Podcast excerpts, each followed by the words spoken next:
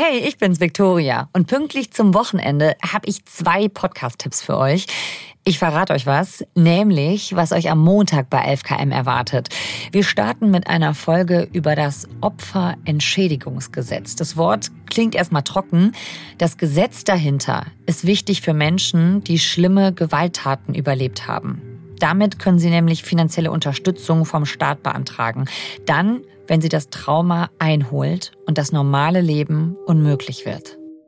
In diesem Moment habe ich einen Flashback bekommen, in dem ich wieder zurückversetzt wurde in die Parkgarage, in der ich angeschossen wurde, in der ich dann neben dem Auto lag und fast gestorben bin, kurz bevor die SanitäterInnen gekommen sind, um mich hochzuheben. Wir erzählen euch am Montag bei FKM die Geschichte von Annalena und Laura, so nennen wir sie. Sie wurden als Kinder fast von ihrem Vater getötet und kämpfen bis heute um Gerechtigkeit. Denn nur eine der Schwestern bekommt eine Opferentschädigung vom Staat, die andere nicht. Warum? Das hört ihr am Montag bei FKM. Und klar, mit einem Abo verpasst ihr die Folge nicht.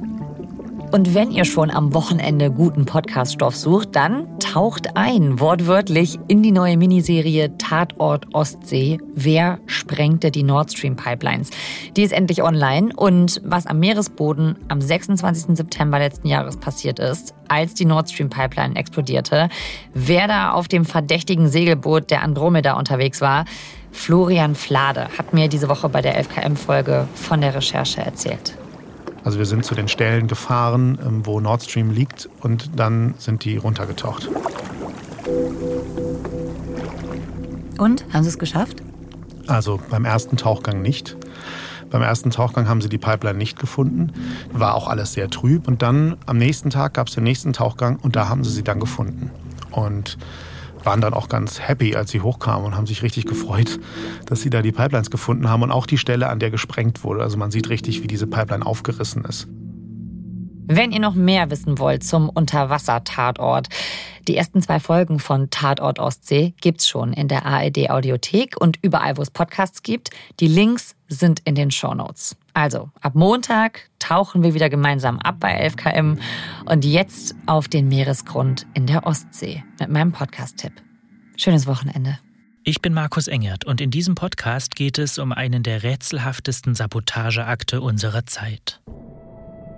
Vor einem Jahr wird die Ostsee zum Tatort. Vor einem Jahr knallt es unter Wasser.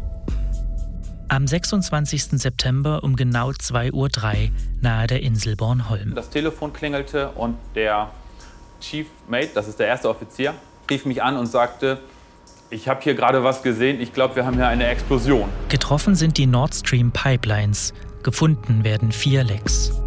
Konkrete Beweise gibt es noch nicht, doch die Hinweise verdichten Die schwedische Küstenwache hat nach eigenen Angaben ein viertes Leck an den beiden Nord Stream Pipelines entdeckt. Wer könnte das dann tatsächlich äh, gemacht haben? Es müssen die Amerikaner gewesen sein. There will be no longer Nord Stream 2. We, we will bring an end to it. Die anderen sagen, es ist doch ganz klar, es müssen die Russen gewesen sein.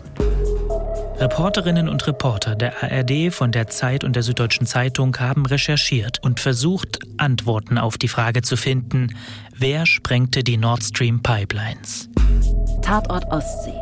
Jetzt abonnieren, damit ihr keine der fünf Folgen verpasst.